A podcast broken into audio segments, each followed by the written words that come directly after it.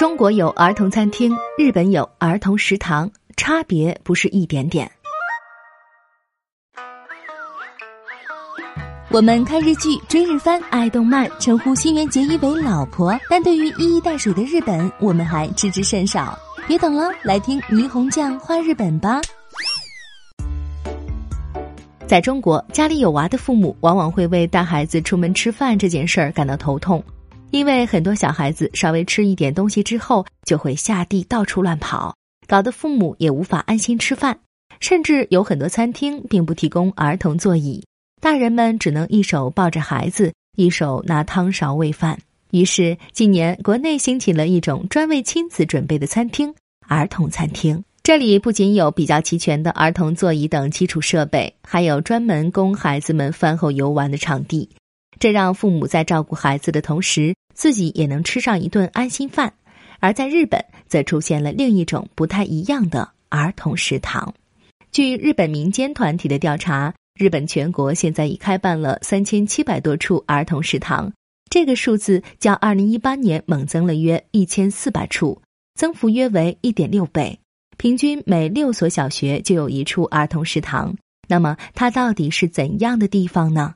在日本，对儿童食堂其实并没有明确的定义，但一般是指孩子一个人也能去的、提供免费或低价食物的地方。多数情况下，由志愿者每个月开办数次。也就是说，这样的食堂主要是为了帮助当地那些面临家庭环境或经济问题的孩子们而开设的。听到这里，大概有人会问：有没有搞错？这是在说日本吗？确实，我们大多数人可能都不会把“贫困”一词和日本联系在一起。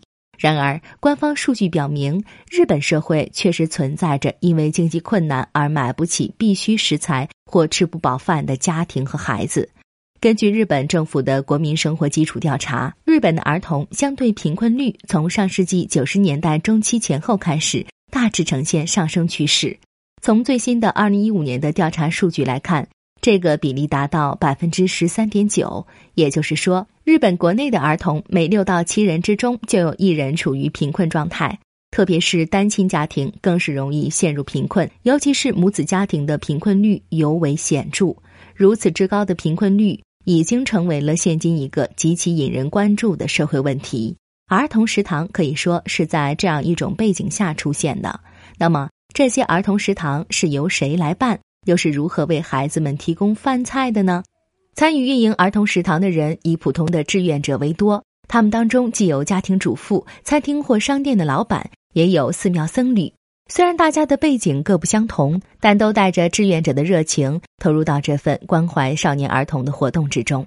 运营者有的在自家开辟出一小块地方，定期或不定期的为数名儿童提供食物，也有的借用公共活动设施。一次性的为几十名甚至数百名儿童提供服务，饭菜很多都是免费的，即便收费也都控制在一餐一百到三百日元之间，约合人民币六到十八元。要知道，六元人民币在东京的便利店连一瓶矿泉水都买不到，这样的价位设定就可以让许多家庭经济条件困难的孩子在儿童食堂里痛痛快快、舒舒服服的饱餐一顿了。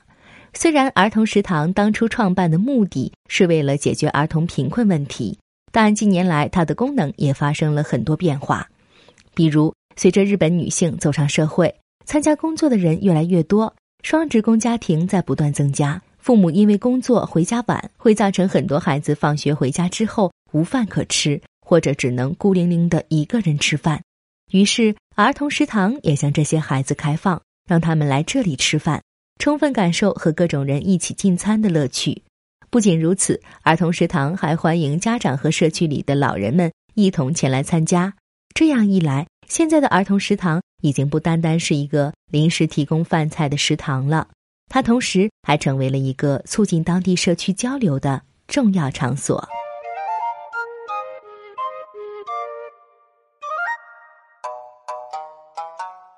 更多信息，请看日本网三 w 点 nippon 点 com。